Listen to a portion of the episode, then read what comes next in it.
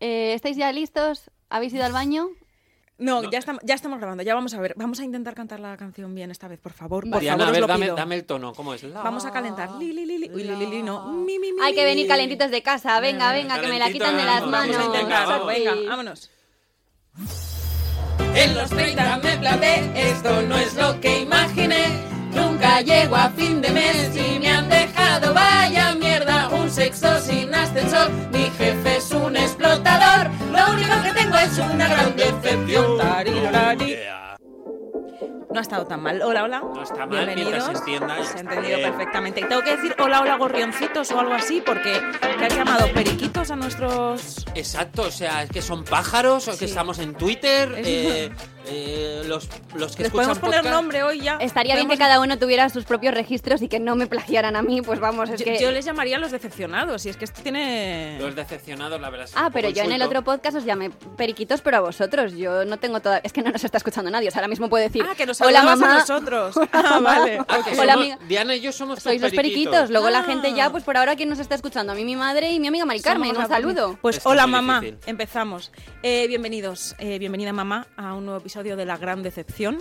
Eh, bueno, pues entonces nos volvemos a presentar. Mi madre ya me conoce, pero por si alguien Claro. más, por si se lo Vale. comparte mi madre a sus amigas. Yo soy Diana de Lucas y Hola, están Diana. conmigo la maravillosa Marta Critiquian Hello. y el inigualable Bernie Barrachina. Ese soy yo. Buenos días, ¿Les buenas parece? tardes o buenas acá noches. ha quedado muy de circo, es que estoy viendo Cristo y Rey. Uy, Y uy, uy, qué fantasía, de- qué fantasía los animales. Es que parece que van a salir de la pantalla. Sí, claro, eh, un nivel En es fin, como la vida de Pi, pero no. pero no. como el como el tigre de de la. Como- no. no, porque en la vida de Pi hacen ahí un tigre que está en la barquita. ¿vale? Ajá. Que se come a todo el mundo. Ya os he hecho spoiler porque yo quiero hacer siempre esto Mira, de es que quiere spoiler. ser la lideresa todos los días. Perdón, tío. perdón. Sí, sí. Bueno, que, Es que que no se decir que a nivel tecnológico los Que animales. te tienes que callar, que le toca hablar a Diana. Que, que a te ver, calles. Marta explicó muy bien el otro día de qué iba esto de la gran decepción. que es un espacio de catarsis colaborativa en la que los treintañeros hemos venido a hablar de nuestro libro, ¿o no? Sí. Vale, cada día, exacto, exacto. ¿Me has traído hoy? Sí, claro Aquí que está, por traigo. favor, Yo lo que se oiga. Eso, Eso es. es. Cada día, uy, yo creo que se ha desenchufado algo todo. No, Eh, cada día uno de nosotros va a plantear un tema eh, en el- sobre el que debatiremos y del que debemos sacar alguna conclusión, porque el otro día no sé si sacamos conclusiones o no, o qué Sí, pasó. sacamos una conclusión, que todo es una gran Decepción, decepción. efectivamente. pues Yo creo que esto va a acabar pasando todos los días. Hoy vamos a hablar de primeras veces. ¿Qué os parece? Sí, me parece bien porque es bastante metafórico de nuestra primera vez en un podcast, por Eh, ejemplo, o en la radio. eso iba a decir yo, que es el primer día que dirijo Sí. y para mí esto ha sido una locura. Jo, ¿Y cómo va de momento? A ver, ver, yo- si nos despides. Mm, uy, ah, que, está- que- que la dirección me da este poder. Tampoco sí, lo he sí, dicho antes. despedir, No, ¿qué dices? Bueno, que a mí las primeras veces, la verdad, que yo lo que he pensado es que esto va a llevar mucha vivencia, ¿no? Pues, por ejemplo, eh, la primera vez que conduje un coche, la primera vez que me desvirgaron, Ajá. o cuando me enamoré. Yo creo que hemos cogido este de primeras veces para que todo el mundo claro, es pinche que- pensando que es la primera vez que me desvirgaron, pero Claro. ¿va alguien a contarlo aquí? A Eh, ver, si queréis, Ve, no, pero que te digo, todo muy previsible. Eso ya no le interesa a la gente. A ver lo que ahora tú traes eso y ella trae la primera vez que condujo. O sea, necesitamos sorpresas, Ya emociones. veremos, ya veremos, ya veremos lo que nos Pues trae. esto. deja a Diana que vaya por su camino. Eh, primera vez que me pongo a hacer esto y me doy cuenta de que no tenía ni idea de por dónde cogerlo, que es un tema como pues, lo que tú dices, muy amplio, que Ujú. nadie sabe por dónde lo vamos a abordar. ¿Y qué he hecho yo? Pues utilizar el comodín del público, que es el que voy a utilizar siempre. Y es, mm, es lo que voy a utilizar siempre, que es preguntar a mis amigos, porque Ay, yo tengo... ¿Tiene es, amigos? es lo único por lo que valgo, porque tengo muchos amigos y porque les engaño muy bien, ¿vale? Entonces, les he pedido que me hablen sobre sus primeras veces. Y he escuchado historias de ellos, uno, otro, otro, otro, y me he dado cuenta que todas tienen, todas, todas, todas, todas tienen la misma estructura. Eh, introducción nudo y desenlace, como todos los cuentos. Sí. Pero tienen siempre todos los mismos ingredientes, os voy a contar. Primera parte, introducción. Miedo, nervios, inseguridad. Oye, es que yo no sabía, es que me daba miedo. Bueno, es que aquello que iba a hacer era la leche, es que bla, bla, bla. claro. Segunda parte, el nudo, el acto en sí. Casi siempre incluye anécdota bochornosa, siempre, siempre, siempre, siempre. y el desenlace que en casi todos acaba siendo un desastre. Hay alguno que bien, ¿vale? Hay alguno que la primera vez le salen las cosas a la primera. No, eh, mis amigos no, no están en este grupo, ¿vale? Pero de todos, todos, todos, todos, todos los casos siempre sale algo bueno. Entonces, mm, yo creo que, que podemos quedarnos con un primer titular y es que casi todos tienen él, al final no era para tanto. ¿no? Bueno, excepto la primera vez que te mueres. Bueno, la primera y la Claro. última también Pero eso digo. siempre lo haces bien, o sea, eso, siempre claro. se hace bien. No hay nervios, te pilla igual y ya está. Efectivamente, eso siempre se hace bien. Entonces, eh, yo voy a decir un tema del que hablamos el otro día y es que eh, siempre idealizamos lo desconocido, o sea, tenemos muchos nervios porque llega esta primera vez, idealizamos aquello que va a pasar y, y- y eso es un mojón. Y es que os voy a hablar esta vez y solo por esta vez, porque esto ya, mm, ya veréis que voy a ir poniendo en vergüenza a todo el mundo, he querido mm, preservar la dignidad de mis amigos y seré yo quien me exponga con Pues nombre y mal. apellidos. No. Ay, yo me voy a exponer con nombre y apellidos. Dejaré para el anonimato a aquel que en su primera prueba de doblaje inventó un idioma nuevo que estaba como entre el suajili y el arameo. o aquella que yendo a su primera entrevista de trabajo acabó haciendo una entrada triunfal en la oficina, se cayó de morros delante del que le iba a entrevistar. Curiosamente los dos acabaron contratados. Ah, mira. ¿Ves? Claro, es que no pasa Eh, nada. Sí. Mi historia no tiene un final tan épico, pero tiene su moraleja. Y es que os voy a hablar de mi primer casting. ¿Y Me por qué encanta. dramático? Pues ya debes de, ya Sí. debes de saber tú por dónde va esto. Ella ha elegido la música porque se sabía al final. Exacto. Eh, atacamos, cariño. Eh, uno de mis sueños era cantar en un musical. Y yo con 18 Me y encantan 19 los años. musicales. Qué Sí, guay. a mí también. Mamma Eh, mía. Exacto, pues por ahí va yo. ¿Podemos hacer todo el programa en versión musical? Ay, por favor, sería. Hoy se cumpliría uno de los sueños de mi vida. no, no, esto no tiene gracia. Tiene Además- gracia cuando decís que ni de coña. La No, verdad es que no porque, no, porque yo no sé cantar. o sea, Pero está, bien. genial, porque yo no voy a entrar a un musical nunca porque no sé bailar. Entonces aquí, como no nos ven, Pero hay solamente que gente que, no, hay gente que no baila en los musicales. Eh, Bueno. sí, casi todos bailan. Yo hice ballet de Bueno. pequeña y me pusieron de árbol. Pero de árbol tres años seguidos, que digo, ¿Eras- madre mía. eras árbol 3? Fui el sauce llorón. Fui Ah, el... pero que te sabes todavía la rama y... Hombre, pues para un ¿De la papel que tenía me la aprendía. Eh, nada de no árbol. mientas que ya te hemos escuchado tu historia en El vampiro come... Sí, que me quiten lo chupado, pero Chupas. yo también hacía danza, yo hacía, bueno, mucho... No Madre te quiero mía, quitar el protagonismo. Diana. Pues para no querer.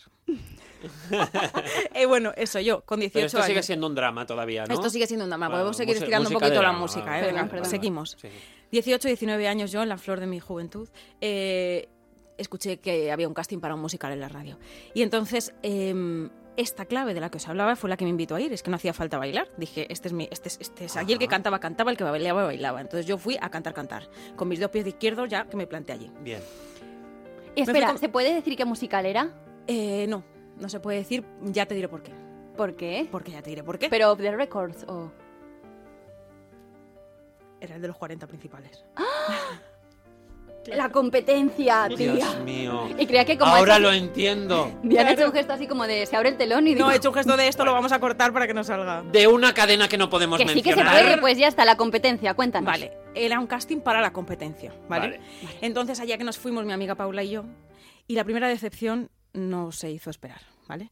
A esa edad mi referencia más cercana de los castings era Operación Triunfo. Sí. ¿Os acordáis de los castings de Operación Triunfo? Sí, con esas colas kilométricas, las Bueno, personas con sus maletas cargadas de ilusiones. Es que eso fue una revolución. Eso fue una revolución. La Estuve por presentarme yo que no sé cantar. No, Exacto, yo- hombre, si es que era una y si cosa... no, pues en Gran Hermano. y había gente seguro en la cola que dirían, aquí quedan, bueno, pues yo ya me quedo. Exacto, pues la citación de este casting era a las 9 de la mañana en una escuela de baile en Madrid, ¿vale? Yo quedé con mi amiga y con mi padre, que estaba preparado para apoyar nuestros sueños y para, pues, para ser nombrado también en las, en las entrevistas. cuando Claro, yo la acompañé Sí, exactamente. con ella. Y entonces yo les cito y les digo, el casting es a las 9, a las 6 de la mañana se sale de casa. ¿Qué dices? Hombre, tía, tú imagínate, yo, bien. imagínate, noté que aquello era inmenso. Yo pensaba, con las pocas virtudes que tengo yo, si encima tengo que aguantar seis horas de cola al sol, cuando llega el casting estoy hecho una mierda. Voy Muy a abrir bien, ahora muy bien. Bueno, no esa era toda mi preocupación. Yo hago eso también. Cuando cojo un vuelo a las 10 tengo que estar ahí a las Bueno, 6 de la mañana. exacto. Cuatro horas antes. Muy bien. Como debe ser. Entonces toda mi preocupación era llegar pronto para abordar esa cola y que no nos fuéramos a encontrar ahí un mogollón y que pudiéramos, por lo que os digo, estar fresquitas y, y tal. A, eh, eh, a las 6 y 20, porque claro, vivo en Madrid, tampoco vivo mucho más lejos, a las 6 y 20 estábamos allí por la zona. Por supuesto era de noche, ¿vale? Y mientras buscábamos aparcamiento yo esperaba ir viendo ya las hordas de gente por ahí. Pero por lo que sea, mi padre debe ser aparcó en una zona que no se veía Que el no- gentío, ¿vale? no había, yo, bueno. yo, bueno, por, por lo que pudiera pasar. Entonces, cuando llegamos a la puerta a las seis y media como clavos, Sí. allí no había ni un alma. Normal. Madre mía. Pues estaría el, Qué el, bochorno. el Pues, consejero eh, qué de bocho- miedo. Pero tal cual, o sea, yo lo que tengo aquí escrito es sentí un bochorno eh, tremendo. No estaban abiertos ni los bares para tomar un café y disimular. O sea, es que aquello era... eh, este es el primer síntoma de la idealización. Claro. O sea, yo me había imaginado aquello... Yo Bueno, no me lo puedo creer. te lo juro. O sea, como te lo cuento. Quiero más, quiero más. No teníamos ni para tomar un café. O sea, nos tuvimos que meter en el coche a hacer tiempo. Es que es lo más triste que te puede pasar. ¿Y tú mientras ibas calentando? Nada, que voy a calentar si ya me iba a quedar fría en Mamá, tres horas. tía. no hay nadie en la cola. Bueno, nada, fatal. Cuando llegaron las nueve por fin, que os podéis imaginar que habíamos estado dando vueltas y tratamos de evitar mm, llegar hechas una mierda, pero estábamos lechugas como una fresca. O sea, estábamos, estábamos para enmarcar. cuadro. Os cuento, nos daban tres canciones a elegir. Ya lo Vale. sabías de antemano. Ay, por favor. Entonces yo elegí una. De- ¿Cuál era? ¿Te acuerdas? Sí, os lo voy a decir, os lo voy a Ay, decir. ay, ay. Yo elegí una de las dos, o sea, una de las dos. O sea, ya recuerdo dos, la que elegí, y luego ya sabréis por qué recuerdo la otra. Eh, yo elegí una sencillita que era Without You de María Carey. A ver, canta un poquito. No, no, mira Canta que he pensado, mira que he canta pensado en traérmela porque sabía que me lo ibas a hacer cantar. Canta un poquito, I guapa, ¿de dónde vienes? live and living is without you. ¿Vale? Muy Esa, bien, ¿vale? Qué bonita. Ok. Joder, difícil. Ah, pero ya habéis puesto, a notar. Mari- ya habéis puesto a María Carey, no, era que no lo teníamos. ah, que ha cantado que era- Diana. Claro, Ah, es que, bien, es que claro. Ay, perdón. Sé que no lo habéis notado, pero que es que yo, yo- Vale, ahora sí que le hemos notado, Berni, cállate. esa es la versión flamenca de Sí, es Ah, la versión de, Hostia, de... Lero, lero. Ay, de Pitingo. De Pitingo. Venga. Ah, rumbita catalana. Venga. Vale, bueno, pues eh, yo me preparo esa canción con mi profesora durante muchos días y llega mi turno y entro. Llego a una sala, que es una sala de baile llena de espejos. Fuiste la primera en entrar, también te digo. Bueno, o la tercera, porque luego ya lo- me quedé dormida en el coche cuando nos despertamos. No, un, un cuadro drama. es Un cuadro, un cuadro, un cuadro. Eh, llegamos allí, dos altavoces gigantes, una mesa con tres señores que tenían fotos mías, porque este es otro esperpento. O sea, que yo me fui a hacer una sesión de fotos. Os juro que si esas fotos salen a la luz algún día, Te o arruinan sea, la me carrera. arruinan la puta vida. Por O Pues, sea, favor, gente de la único que- competencia, que... sé que nos escucháis. Lo eh, único que queremos las ahora fotos. mismo es ver Las tiene la competencia, de hecho, claro. O sea, Y Diana nos pueden hundir, es que estás dando todas las facilidades dando del todas las mundo del para mundo. que te chantajeen y de repente esta chica no viene, ¿qué ha Terrible. pasado? No, no nos viene mal que se haga viral esto y luego nos da Sí, sí. repercusión. Pues yo creo que esa sesión debía estar custodiada por el FBI ahora mismo, porque es que esto de verdad era terrible. Y este señor, había tres personas así, un señor en el medio, que no me miraba la cara, solo miraba las fotos, y, mm, y este se, tenía pinta de ser el que partía el bacalao. Y entonces llega el hombre y me dice, ¿qué canción has elegido? Y ahí me entra el acojone máximo a mí. Ay, Yo iba con María Carey a ¿Habéis topor. elegido esa? claro. Sí, pero me rilé. ¿Pero por qué? Me rilé, me rilé. Y entonces había una más fácil entre las tres y, elegí- y entonces solté la otra. Te daba tres opciones. Había tres opciones, yo me preparé una, pero había una que era Pero que no te a, mí, a mi parecer era más fácil. Entonces, en el momento que me dice, ¿qué canción has elegido? Digo, mm, Sin ti no soy nada, de Amaral. ¿Pero por qué haces ¿Sabéis ese que me era- te pasa? Hice, ¿Sabéis cómo lo de Remedios Cervantes, esto que, que de repente en el papillón hace azúcar? Pues lo hice igual y el, el resultado fue el mismo. Lanzaré la canción, ¿vale? Sí. Esto ya, recordad, sala llena de espejos, Sí. dos altavoces al lado de los señores. Lanzan la canción, la canción a todo tren.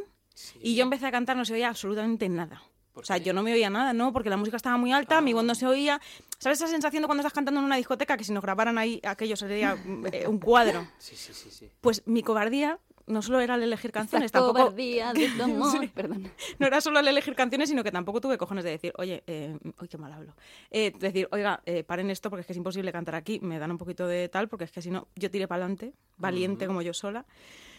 Y, y, y, y, y- y- y yo tenía Te claro. podías que- haber cargado el escenario como hizo eh, eh, el cantante Sí, el este. de- el Hombre, de Bianco este... el ¿cómo Bianco se dejó llama? todo perdidito. Bueno, no sé de qué estáis Podías haber El roto de cristales. San Remo. Ah, vale. No, pues que sí, no se pues- oía, dijo, ey, ey, Julio Iglesias también lo hizo de una forma más elegante. Eh, chat y tal. Me Matías faltaba- Prat, en la casa, en Es plan, verdad ¿qué que cojones es esto? luego, Me faltaba claro. experiencia, esto con 30 años no me pasa. ¿ves? Es, lo- es una cosita buena que tienen los 30. Pero yo ahí callé, tiré para adelante como un miura y llegó esta parte de la canción.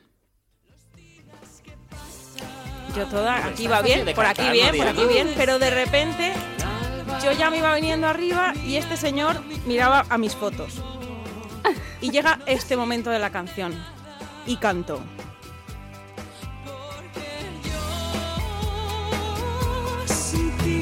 Vale, o sea, digamos es la Vale. parte más difícil, el yo... Exacto. Yo cuando ¿Y di qué? este quiebro, este giro inesperado de los acontecimientos, no caí que estaba este trozo. Y no caí que este trozo además había que cantarlo sin oír. O sea, era como cantarlo en una Claro, discoteca. claro, claro. Madre mía, madre mía. Yo solo os quiero describir, es lo único que os quiero describir hoy. Para esto he contado esta historia. Eh, me va a costar porque no me estáis... No, Es que no me he veis, podido ni pero, cantarla, está traumatizada, está eh, completamente no, no, no, no, traumatizada. eh, la cara de ese señor. Sin levantar su cara de las fotos mías, que por cierto es que ya era suficiente castigo. Em, bueno, es que de verdad es que no puedo parar de pensar en si las fotos. la. Imaginaros las fotos La de yo de- toda maquillada con un ventilador así que Hombre, me hacía volar te- el pelo. Era terrible, era terrible. Hombre, mira si es triste la historia que Raúl por iniciativa propia te ha vuelto a poner la música dramática. es que da muchísima pena. Ese señor, mm, mm, ¿sabéis cuando a un perro le ponéis un ruido así que, que le extraña, que giran así la cabecita? Que se come, que le pega un bocado a un pomelo y hace... Eso, pues a eso le sumas esa cara de cuando, cuando, cuando haces tú así en la mesa, ¡pum! Que se te Oye, los el libro este así. ya no lo traigas más veces, Ya, Que se te hacen los Hombre. ojitos así como ¡ay! ¡ay! Y cierras los ojos en plan susto. Bueno, pues ese señor, por cada, cada tono que yo subía, el ¡ah! Giraba un poquito que casi le dio la vuelta a la cabeza como, como la niña del exorcista. Ay, Y vinieron perros alrededor del teatro. Exacto, sí, vinieron todos, sí, sí, sí. Los perros aullaban por la... Sí. Pero digamos que, a ver, ¿qué es lo que pasó? Que no la cantaste en el tono. No, no sé Claro. lo que hice, Bernie, no lo sé porque no me escuchaba. Pero a ver, y aquí No, hemos aprendido a lo mejor que de las primeras veces, pues tienes que ir un poco eh, sin cambiar en el último momento, ¿no? Cuando te enfrentas a algo como por primera vez, tienes que llevar más tu bagaje, ¿no? no... Tienes que ir a, a por todas. Mira, el otro día, eh, pensando en esto, he, ido, como ya veis, os he dicho que voy cogiendo referencias de todo el mundo. Y estaba en el fisio ayer. Y el fisio me dijo una cosa que dije, esto lo voy a utilizar. Me dijo que hay dos maneras de afrontar la vida. Adiós. Con miedo, voy- estoy en serio, ¿eh? O sea, estoy El como de coña todo el rato. Os juro que esta- estaba de coña todo el rato, pero ahora voy muy en serio, que esto sí que estoy... filósofo. El fi- Voy al fisiofilósofo, ¿vale? Sí, con Macaulay Culkin. ¿vale? Eh, me dijo que la vida se puede afrontar, o las cosas o las circunstancias de la vida se pueden afrontar de dos formas, con miedo o con fe. Mm. Y creo que, que este es un, un aprendizaje muy guay. Si yo hubiera afrontado aquello con fe, hubiera tirado para adelante, pero lo afronté con miedo. Cambié de idea a la, a última hora y la cagué. Bueno, y fuiste cinco horas antes, que Eh, también te es digo. que ya iba cansadita, ¿eh? a Ya iba cansadita. De todo Entonces- mal de esa historia. Claro, eh, esto desde luego no me va a volver a pasar. Con los 30 eh, he aprendido que esto no me pasa dos veces. Y entonces quiero, eh, ya, y con esto ya acabo, os lo prometo, quiero contaros una teoría que he escuchado Uy. que creo que nos va a servir para esto, ¿vale? Vuelvo a ponerme seria. Se llama la teoría del collar de perlas. La he visto en una película de Netflix, ¿vale? De la, compe- de la competencia. Bueno, pues si esa es No, la fuente... pero que, joder, No, escucharme. joder, el es, una teoría, es una teoría de un terapeuta, de verdad. Filo filósofo. Que El sí. Venga, dale. Es una teoría de un terapeuta, se llama la teoría del collar de perlas. Dice que la vida es una cadena y que, la- y que la vida se trata de ir, poniendo- de ir poniéndole perlas a esa cadena. Cada perla es una acción y todas las acciones valen igual. Es decir, vale igual levantarte de la cama que ir a un casting que prepararte el podcast de hoy, por ejemplo. O que ir a hacer una Sí. prueba, un examen o lo que sea. Y no hay que detenerse. Siempre hay que ir poniendo perlas, perlas, perlas. Cada perla tiene valor por el mero hecho de, de- de existir. O sea, es decir, cada acción es valiosa por el mero hecho de, de ser hecha. Pero dice además que en cada perla hay un pequeño círculo oscuro, muy chiquitito, que es un grano de mierda. Es decir, todo lo que hacemos Esa, siempre tiene esa algo, arena que tiene se ha formado la perla. un grano de mierdecita que es Claro. que todo lo que hacemos tiene una parte que está mal hecha, pero no por eso tenemos que dejar de hacerla. Si nos dedicáramos nuestra energía a limpiar esa mierda de cada una de las perlas, nunca terminaríamos el collar. Pero levantarse por la mañana tampoco tiene mucha arena, ¿no? Bueno, te puedes Bueno, tropezar. Ya, Sí. vale, vale. Mira Diana puedes- cuando se levantó a las 4 de la mañana para ir al casting. sí, Díselo a ella. Díselo a la Diana de 18 Efectivamente, años. Me levanté y puse una perla, ya la primera. No desayuné y puse la segunda perla. Claro. Entonces, bueno, creo que eso, que, que si, no- si nos paramos a limpiar y a intentar ser súper perfeccionistas, nos perdemos un montón de cosas en la vida. O sea, no pasa nada. Yo me tiré muchos años sin volver a ir a más casting. Pues ya he aprendido que no, que todas las perlas tienen un poco de mierda y que hay que seguir yendo a castings y que hay que seguir haciendo pruebas, hay que seguir enfrentándose a primeras veces. Y no tenemos que dejar que esas primeras veces nos abrumen. En ¿Qué ese opináis? casting estaban Tengo- ahí en Thomas, va muchísimos Claro. castings. Eh, puede ser. Yo tengo una pregunta para Diana. No te cogieron, ¿no? Ahí recibí mi primer ya te llamaremos. Vale, vale. Me digo, igual es Y la y- protagonista. Y, por lo que sea no me llamaron. Ay, Dios mío. Pues, eh, eh, Marta, si tú quieres... Es que, Ah, ¿sabes qué pasa? ¿Te has sentido instigado por las señas varias que te he hecho para ir yo a la siguiente? Claro, tú habla, tú habla, Vale, como si estuvieras en tu casa. Eh, Que, que, ¿Sabes bueno, qué pasa? Que quería que me pusiera yo en ese sitio. Entonces ella, como no se cambia de sitio, no cambia el mood. Ah, ella está en el sitio de controlar el Yo estoy en el sitio de controlar el cotarro Pues porque controla. yo, aunque tú hayas dicho que eres líder hoy, también soy líder y, Vamos, y me he preparado yo mi tema, sí. Eh, me ha me encantado esta vivencia. Yo sabía que iba a ir un poco mm, el tema por vivencias, ya os he comentado antes, que sí, ay, pues cuando ¡Qué conocí, ay, la- eh, mi primera vez, mi primera A vez. ver si que el próximo día te llamo a ti en vez de la astróloga. Bueno, pues mira, te cobraría menos. Eh, también te cuento que eso yo hoy he decidido que esto tiene que ir eh, pues por una investigación eh, critiquian. Porque bueno, Muy mm, bien.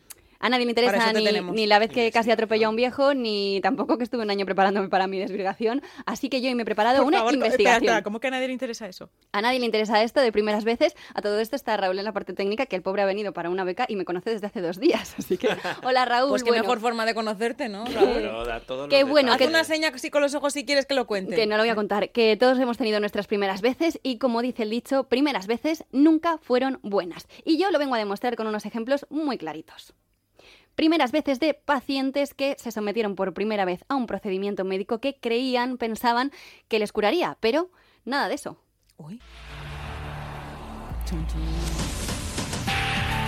¡Hombre! Y tengo que decir para Central. que para llegar a esto me ha servido de inspiración una serie que no paro de recomendar y que mucha gente luego me ha dicho "¿Eh, ¿qué vas? Eh, me la han tirado la cara porque no les ha gustado, pero otros agradecidos, gente que sigue en mi agenda de contactos me ha dicho gracias Marta, me has cambiado la vida. Hospital Central. Y yo, nada, dame un bizón. No, vamos a ir a una serie que mm, me ha servido de inspiración, como digo, que se llama The Nick. O The King. Bueno, es que eso nunca... Ah, pues si no lo sabes tú, pues imagínate, yo qué sé. Toda seria ella. ¿Qué serie es esta?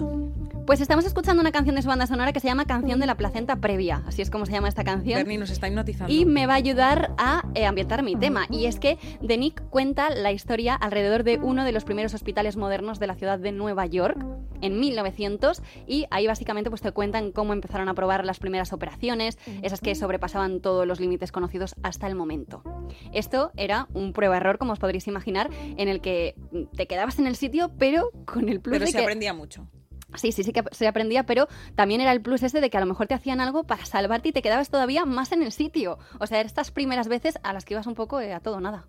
Oh, Qué divertido. qué. Entonces, nos vamos a basar, como ya podéis estar intuyendo, amigos míos, en las primeras veces de la medicina moderna, con cosas que todos seguramente hemos pasado alguna vez por ellas. No me voy a ir a cuando el barbero quitaba las amígdalas, que esto es mucho más anterior, sino me voy a ir a cosas Ahora realmente modernas. Ahora se pone botox en las peluquerías, ¿eh? Bueno, No hemos avanzado Y tanto. detrás, en los lavabos de las discotecas también. también. ¿En serio? o sea, hacen cosas locas. ¿Qué dices? ¿Pero a qué discotecas vais? Bueno, pensad que hasta 1847 los médicos no se lavaban las manos. Vaya. Luego ya pues se fue extendiendo eso con mayor o menor éxito y tardó décadas, décadas que tomaran en serio al médico que estableció esta relación. Él se llamaba Semmelweis, esto también me lo he inventado. Ah. Y él era un médico húngaro que él trabajaba en un hospital de Viena. Esto es súper curioso porque ahí había dos salas. Hombre, tampoco es tan curioso. Si era gordo y trabajaba en un hospital de Viena. No, pero espérate, ¿cómo llegó él a esa conclusión? Porque había dos salas, ¿no? En una estaban las comadronas, que atendían a las mujeres, y en otra estaban médicos y estudiantes. ¿Qué pasa? Que detectaron que el índice de mortalidad era el triple de alto en la ala que estaba llevada por médicos, por hombres. ¿Cómo puede ser esto? Nosotros que somos los mejores. Primero, este médico pensó que se debía a que una mujer atendida por un hombre, ¡ah! shock. Entonces, esa tensión nerviosa le llevaba a la muerte. Dios. Oh, Dios. Y De verdad. no sé cómo de este punto pasó al siguiente, que fue eh, mm, ver una evidencia entre el lavado de manos, porque los médicos y estudiantes realizaban también autopsias. Entonces no se lavaban las manos, se van ahí con todo el tronchón, venga, eh, niño nuevo. Entonces, ¿qué pasa? Que ahí la gente, Claro. pues esto no lo podía superar porque tenía una serie de bacterias, una serie de cosas que muy malamente. Entonces, Tra, tra.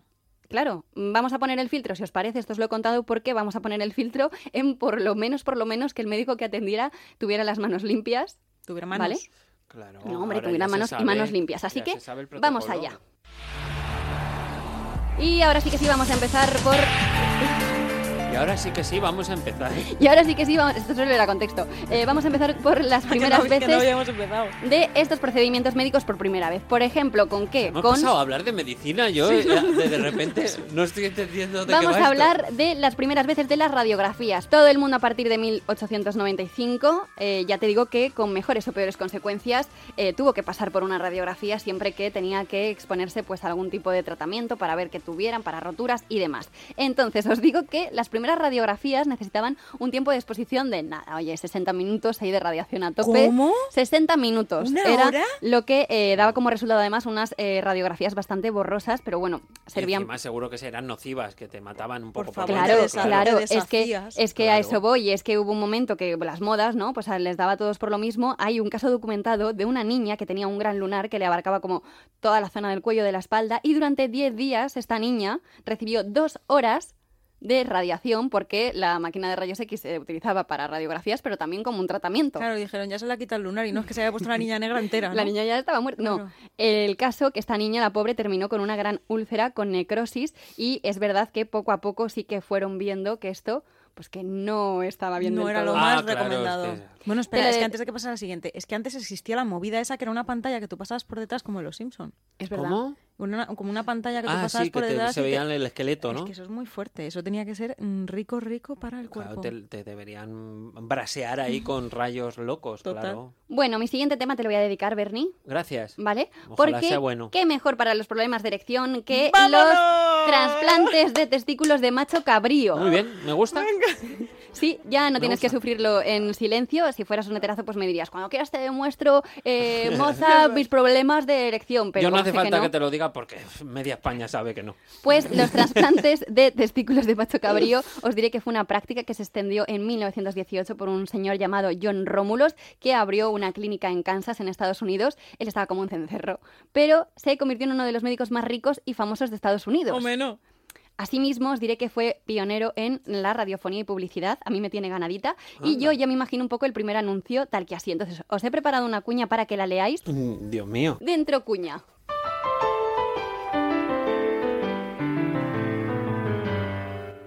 ¿Problemas para que se te levante el pajarito? En la clínica del doctor Rómulos tenemos la solución para que te pongas como un toro. Gracias a los huevos de cabra. Ve, ven a nuestra clínica. Saldrás como un cencerro. Madre mía, lo que nos hace hacer esta mujer. Bueno, Esto menos mal que nos lo enseñas y a traición. Esto me lo imagino un poco yo así, entonces él tuvo muchísimos clientes eh, y cuando se conoció incluso hubo un primer nacimiento tras una intervención de huevos de cabra Venga, hombre. y sí, hay un anuncio en Google donde sale posando con el niño. ¿Qué digo? Es un minotauro. el del laberinto del fauno, pues es él. No, pero bueno, que un cuadro. Así que nada, investigado sobre este hombre porque de verdad que no tiene desperdicio. ¿O no? Se forró, se cargó a un montón de pacientes y murió arruinado, claro, porque es que esto, ¿cómo iba a poder salir bien si se dedicaba a ponerle huevos de cabra, testículos de cabra a la peña? O sea, Bueno, fatal está, todo. está- la ciencia se basa en el ensayo y error. Pues si aquí te equivocas, pues ya pondrás huevos de otro animal. De avestruz. Y así Sí, que hasta que ser- te salga bien. Esa va a ser la solución. Y para terminar con algo de amplio espectro para grandes y pequeños, voy a terminar con un remedio para tu tos, Diana. También te he traído algo para ti, que a veces no me gusta nada, así que vamos a ir con las primeras veces tomando jarabe, que se quite el dalsi que aquí llega, la heroína. Anda. Claro, Bonito. claro, Mm, por el pescado, ¿no? No, hombre, por jarabe. Jarabe, de palo. Bonito, No pillo ni una. todo me parece bonito. La Hasta heroína que ponerme es... pedito con el jarabito. Bueno, pues os digo que es muy fuerte, pero como medicamento eh, no estuvo prohibida hasta 1950, que es que está aquí, está a la vuelta de la esquina, sí. En 1899 Bayer, lo de las aspirinitas, eh, vendía heroína en más de 20 países y estaba disponible sin receta médica, o sea que esto estaba indicado tanto para mayores como para pequeños y se mm, utilizaba como remedio para suprimir la tos eh, pues de la tuberculosis, de la neumonía, de la bronquitis, cualquier tipo de tos, tú, heroína para el cuerpo. Hombre, te mataba. Sí. Al final te El caso es que hecho- la heroína no solo se promocionaba como un antitusivo, sino que esto me parece estupendo, que también era un tratamiento para la adicción a la morfina y al alcoholismo. O sea, ya te Esto es- remataban, ya te es, tres. Esto es la mancha de mora con una más grande se quita, ¿no? Claro. O sea, Y, y esto, bueno, empezó a prohibirse finalmente cuando se hizo popular entre criminales en la década de 1910, porque la historia cuenta que los prisioneros debieron de darse cuenta de que, oye, ese jarabe para la tos no estaba nada mal. Entonces se corrió la noticia entre los internos, entre los presos, y esto pues les dio muy mala publicidad. He preparado también un diálogo entre dos presos, No, así Marta, que venga, pon no, la no, no, música Marta, de... Yo de eso Marta, no, no. hago. Ya está bien ya de está. tanto teatro. Si No. quieres tú hablar, habla tú. La primera nos ha pillado traición, Bueno, pero pues esta... nada, pues ya he terminado, ya está. Habla tú. Sí, hombre, encima de los presos heroinómanos. Bernie, ¿tú qué? ¿Tú qué nos has traído? Claro, ¿Qué ¿qué nos has opinas? traído? No, uf, esto me parece todo muy complicado. Yo quería hablar de los Vamos a intentar Yo quería remontar, ¿eh? hablar de los Teletubbies. De los Teletubbies. O sea, esto, esto es- me encanta esto de que, que- Porque ya lo hemos dicho, ¿no? Que cada uno trae un tema, pero no le contamos a los demás de lo que vamos a hablar. Claro. Entonces, eh, en las expectativas como que la cosa estuvo un poquito más equilibrada, pero en esto de las primeras veces se nos ha ido un poco de las manos la disparidad. Claro, porque realmente no estamos siguiendo ningún hilo y no entiendo muy bien eh, cómo, o sea, no sé cómo encajar esta, esta teoría, simplemente le voy a hacer mención. A voy- capón. Sí, voy a, voy, a, voy a hablar de dos cosas. Venga. Una, los Teletubbies. Los Teletubbies son un éxito entre los niños. Sin duda. Sin duda. Yo Sin creo que también tiene un componente de jarabe, un poco del que hemos comentado, un poco... Eh, ¿Por dónde va a salir esto, Marta? ¡Qué Los- miedo! si Agárrate. veis- si Dame veis la mano, me da miedo. Si Dame veis los, los Teletubbies se, se repiten una y otra vez. Los capítulos son siempre los mismos. Es siempre la misma estructura. Son exactamente iguales todo el rato. Guirimini, ¿tú, tú has visto un capítulo de los Teletubbies? Bueno, hace tiempo los, he- los he visto, entonces sale Tinky Hace Winky, dos años. saluda, no sé qué. Tinky tiene- Winky, Dipsy, la la, po. Muy bien, nos lo sabemos. ¿Te lo has visto también, Diana? No disimules. ¿Qué pasa? Que los niños pequeños necesitan saber qué es lo que va a pasar. Ver un, un capítulo del Teletubby le eh, tranquiliza muchísimo porque lo tiene controlado. Porque sabe que Es ahora sale el verde, que ahora sale el amarillo, que ahora tal, que no va a pasar nada que le sorprenda. Se está enfrentando a los Teletubbies desde la postura de alguien que ya se sabe el final de la película. Muy bien. Cuando te enfrentas a una primera vez de algo, aunque sea una obra audiovisual, un libro, una historia, cualquier cosa, sientes cierto nervio, cierta inquietud, cierta eh, eh, esperanza incluso, porque no sabes lo que va a pasar. Cuando vas a ir a ver una película, pues lo normal es que eh, sean sentimientos positivos de a ver si me sorprende, ¿no? Pero un niño no necesita eso, porque el cerebro necesita tener las cosas bajo control.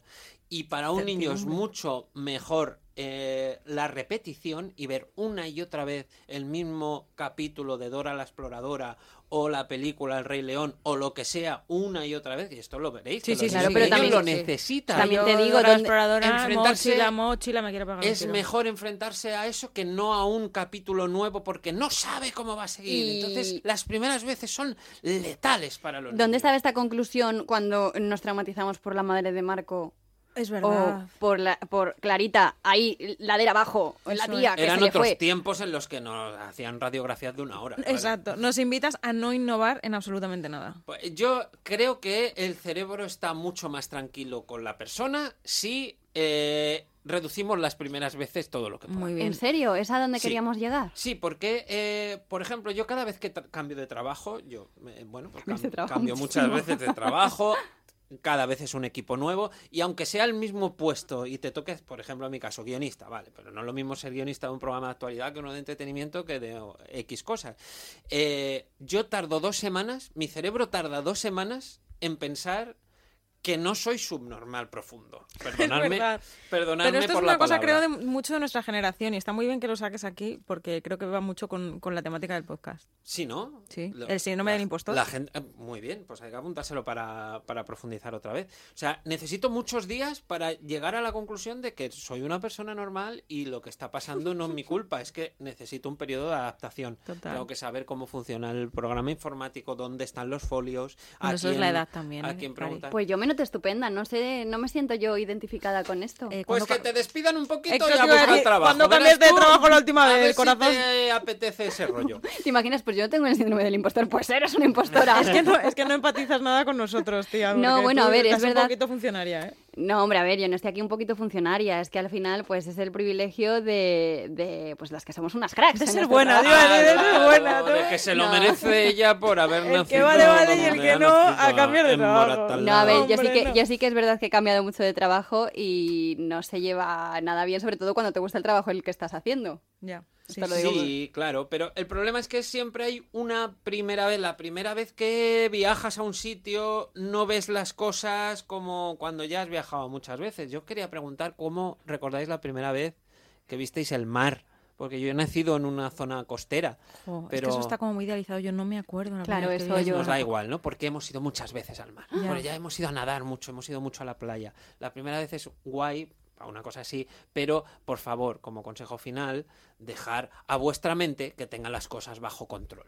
Bueno, pues esta es una muy buena reflexión para terminar, Marta. ¿Ya? ¿Tienes algo más que decir? Sí, bueno, yo creo tengo que ya ten- muchísimas cosas que decir, pero bueno, como tú eres hoy la que lleva el programa, también. pues tú sabrás. terminar. Yo creo que estar con ella. ¿Sexual? Sí. Pues hacemos una cosa, otro día que sea la primera vez en el sexo. Yo no os voy a Eh, contar mis intimidades. eh, Porque es que no, es que en media hora no da para todo. Tenía, tenía yo esa esperanza y además tenía esa esperanza sin yo descubrirme, que es que es como muy... Estaba guay porque yo conté una cosa bochornosa, digo, pues ahora que los demás, pero nada, ha sido un fracaso. Antes de acabar, yo me gustaría que me dijeras si, si lo hago bien, ¿vale? Eh, ¿eh? Porque yo.